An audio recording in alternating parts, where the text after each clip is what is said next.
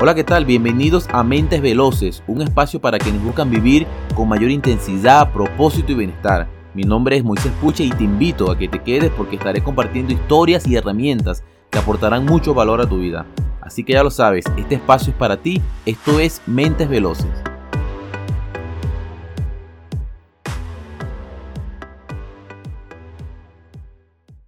Hola mis queridos amigos, bienvenidos a este nuevo episodio de Mentes Veloces. Hoy te traigo un tema que estoy a flor de piel, que lo estoy viviendo y que aún trato de digerir y de sacar todas las enseñanzas que se puedan. Hoy te quiero comentar mi experiencia de lo que ha sido mudarse, moverse de ciudad, cambiar de escuela, de trabajo, de amistades, de vecindario y tener un nuevo comienzo mi familia y yo hemos tomado la decisión de terminar este año, este último trimestre en otra ciudad muy distinta a la que conocíamos, con otro trabajo, acostumbrándonos inclusive a otro tipo de vivienda. Hemos vivido en un duplex, con una casa por tres años, ahora estamos viviendo en un apartamento, con todo lo que eso conlleva, de las normas de convivencia, no hacer ruido, vivir en el primer piso, tenemos una niña, entonces ahora bueno, estamos adaptándonos a los grandes cambios. Pero ¿cuáles son las reflexiones? Bueno, Primero, quiero valorar el esfuerzo de mi familia, tanto de mi hija como de mi esposa y el mío mismo, de afrontar los cambios. Los afrontamos con mucha fe, con mucha decisión, llenos de emoción, sabiendo que es una oportunidad de florecer, de crecer, de salir de nuestra área de confort, de adaptarnos y de saber que nos acostumbramos a todo y que debemos ir siempre por nuestros sueños, por nuestras metas y tratar de llevar ese estilo de vida que nosotros queremos llevar y dónde lo queremos llevar y con quién lo queremos llevar. Entonces, eso ha sido la primera reflexión que te quiero traer, la importancia de no temer a los cambios. A veces tenemos muchos apegos que nos hacen daño, que no nos hacen progresar, que nos hacen tener un espíritu de resignación. Y pienso que debemos seguir ese instinto de seguir adelante, de progresar, de ir por nuestros sueños. En esta ciudad donde estamos viviendo actualmente, veníamos de visita por tres años y siempre teníamos el sentimiento al irnos, ¿qué se sentirá vivir aquí? Nos sentimos bien, ¿no? Hay, hay un sentimiento dentro de nosotros que como que nos indica que este es el sitio. Entonces, bueno, en la vida también sucedieron cosas, por ejemplo, tampoco fue que, bueno, vámonos esta semana. También sucedieron cosas que nos impulsaron, ¿no? Son como lo que yo llamo las señales de la vida, o sea, dos más dos son cuatro, hay que entender el mensaje, es el momento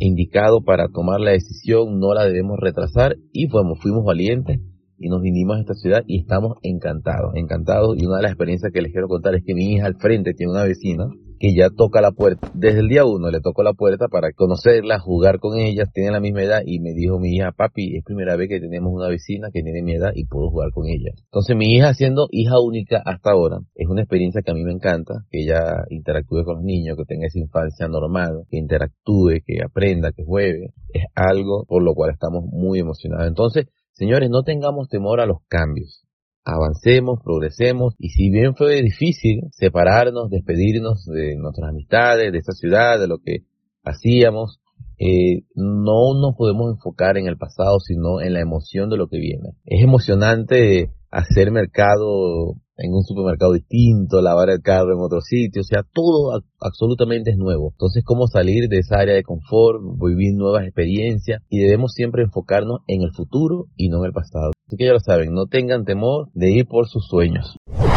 La segunda experiencia que hemos aprendido es que vivimos con más cosas de las que necesitamos. Y sinceramente el consejo que dan los japoneses y estos movimientos que andan aquí en los Estados Unidos y en muchas partes del mundo que le llaman el minimalismo, sinceramente me dejan pensando y llego a creer que son una gran realidad.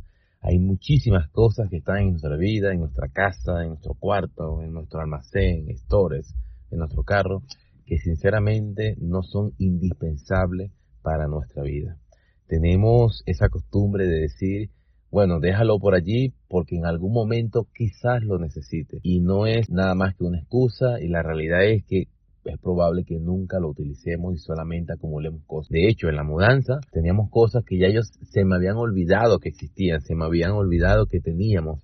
Entonces hay ropa inclusive que no me quedaba, que estaba inclusive dañada y que todavía teníamos. Entonces reflexioné que somos unos consumidores compulsivos, que a veces hemos comprado cosas por capricho, por la temporada, por, por un breve momento, y no precisamente son las que necesitamos en nuestro día a día. Así que ese consejo de vivir desde el minimalismo, desde la sencillez, desde lo necesario, vivir como dicen por allí con equipaje ligero y estar listo para vivir emociones, experiencias, pienso que es un consejo que debemos pensar y reflexionar y trabajar siempre en ello. Porque es algo que donde te desenfoques, sinceramente acumulas cosas. A veces siempre cuando voy a comprar algo, me hago la pregunta, ¿es una necesidad? ¿Es un capricho? ¿Es un lujo? y no tengo nada en contra de los lujos que nos podamos dar, cada quien gasta su dinero como le parezca. Sinceramente hay espacios y momentos en donde necesitamos un relax, necesitamos pasión, necesitamos placer, complacernos y está bien. Ahora, el problema que yo veo es que vivamos siempre con el mismo objetivo, el egocentrismo, desde el que dirán, desde el tratar de complacer las tendencias actuales del mundo, es algo ya que, que me preocupa en lo personal, ¿no? Pero siempre reflexiono, esto es realmente lo que necesito, esto realmente me va a aportar felicidad, porque durante mi vida me he dado cuenta que al tener algo eh, es una alegría realmente momentánea. A la semana me aburro, a la semana digo que no es lo necesario. Yo recuerdo que mi esposa compró un hair fryer, una cuestión que todas las mujeres querían por la grasa, el aire. Lo compró y al final lo terminó vendiendo porque no lo utilizó. Así que un consejo, señores, vivamos desde el minimalismo y desde la sencillez. Y una tercera experiencia y última que me encantó también y que sigo viviendo es que pienso que desarrollé más mi empatía por las personas, por las, por los inmigrantes, por aquellos que sufren cambios y los afrontan, porque han sido tantas las necesidades que hemos tenido eh, de ayuda para mudarnos, cargar las cosas, mano de obra, instalar el gas, la luz, mudarnos. Bueno, han sido muchas las cosas llenar cajas y cajas, eh, no solamente sacar las cosas, sino subirlas a un apartamento, armarlas, se nos pierden. Bueno, hemos necesitado de mucha ayuda, hemos contado con buenos amigos, quizás menos de lo que, hubiésemos querido, ¿verdad? Pero estaban allí los necesarios y como decían siempre en mi país, en el momento de la chiquita es que uno se da cuenta con quién cuenta, ¿no? Pero me ayudó a mí y agradezco porque me doy cuenta que así como yo lo necesité y para mí fue importante recibir la ayuda de otras personas, que hubo ayudas muy pequeñas, muy puntuales, pero que las agradezco mucho y fueron muy significativas para nosotros, me hago la pregunta, ¿en cuántas ocasiones alguien necesitaba lo mismo y yo quizás no pude o no quise? Entonces salgo con la convicción y la determinación firme de seguir viviendo una vida de servicio, de ayuda, que inclusive a la distancia, sin poder asistir, ayudar precisamente a mover un mueble con una llamada, con una gestión, con conocimiento, mira, llama a este número, pienso que allí te puedan ayudar, o llama a esta persona, o que mira, busqué los precios para alquilar el camión, esta es la empresa que cobra más barata, tienen disponible. Pienso que hay muchas formas de ayudar que no precisamente son estando de manera presencial, sino que eh, en la distancia, con las oraciones, con las energías, simplemente estando pendiente, mira qué necesitan, se mudaron, cuéntenme. Son muchas las formas en las que podemos ayudar en esta vida. Y sinceramente el mudarme y tener eh, todos estos cambios eh, repentinos y muy rápidos me hizo desarrollar más mi empatía, mi caridad. Quiero servir, quiero ayudar a otras personas. Sé, por ejemplo, fui inmigrante y cuando veo a alguien llegando, sé por lo, por lo que va a pasar, por lo que se va a enfrentar y trato lo posible de, de entregar todo el conocimiento que tengo, toda la ayuda que puedo dar. Y ahora que me mudé, pienso que es un, es un momento complicado para las familias y siento empatía.